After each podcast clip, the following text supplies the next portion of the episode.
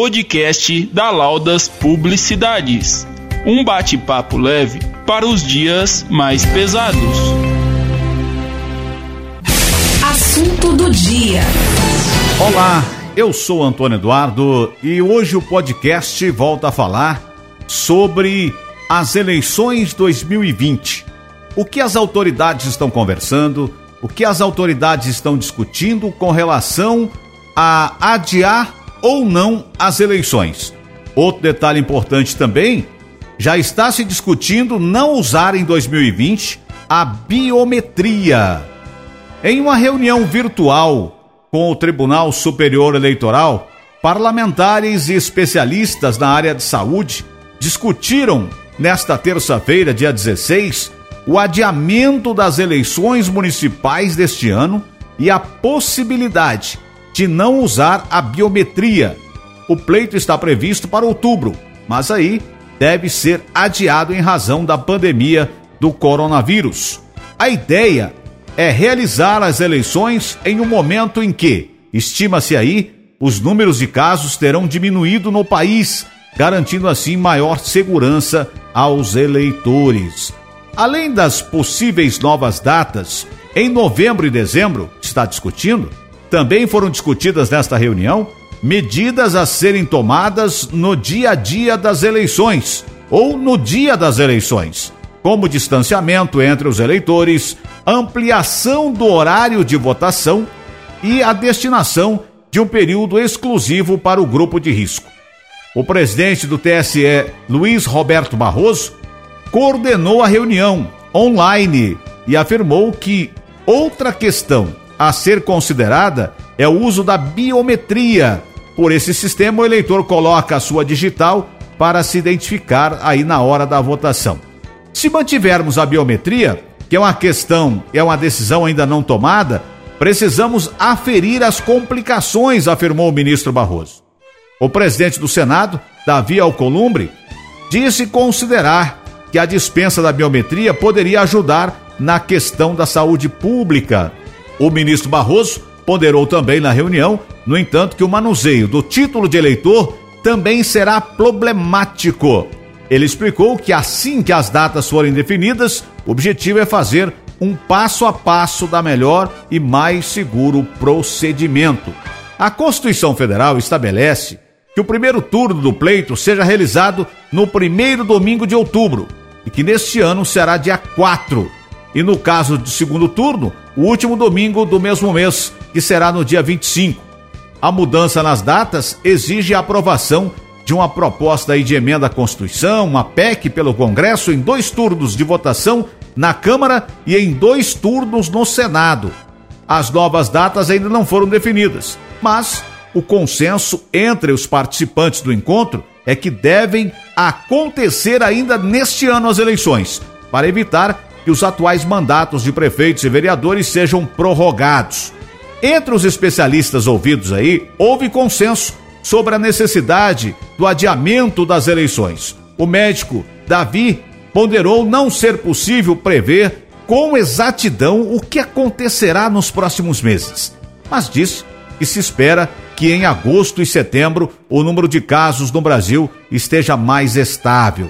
Chegando ao fim do ano, vamos experimentar um arrefecimento no país de modo geral, concordou o infectologista Eper Calas. O médico sanitarista Gonçalo Vecini Neto defendeu que teríamos que buscar as eleições mais longe possível do momento atual e o mais perto possível do fim da pandemia.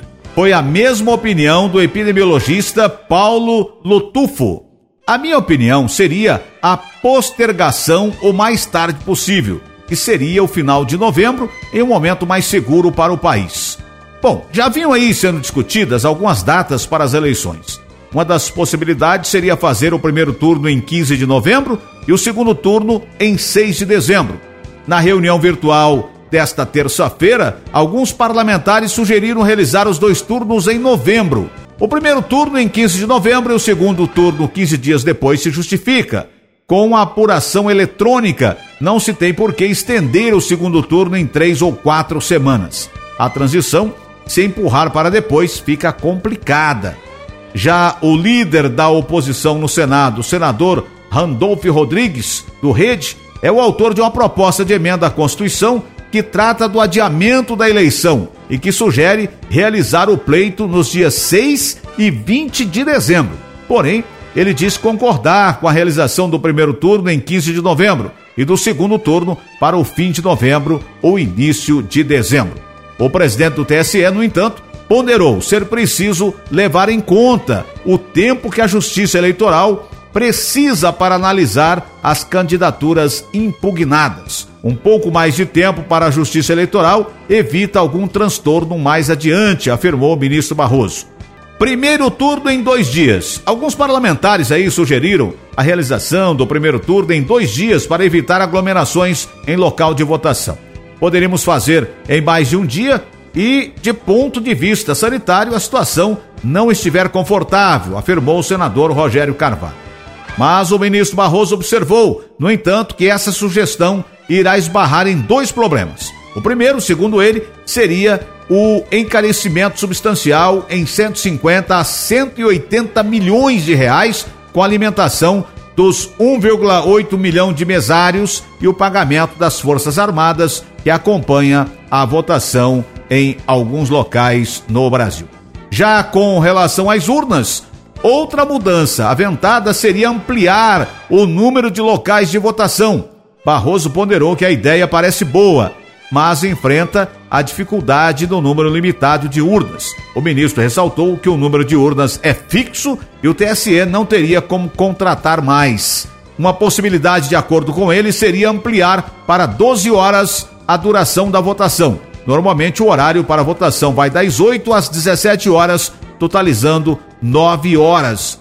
O é que poderia então ampliar aí por mais 3 horas de votação.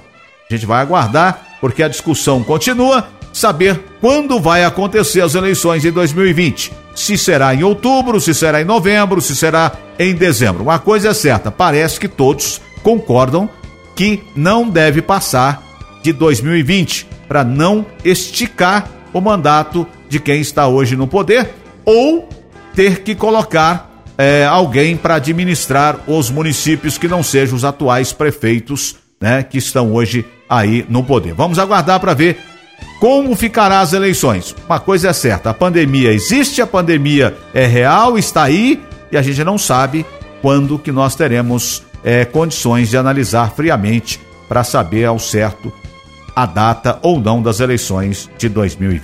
Eu sou Antônio Eduardo, esse é o podcast da Laudas Publicidade. Eu volto.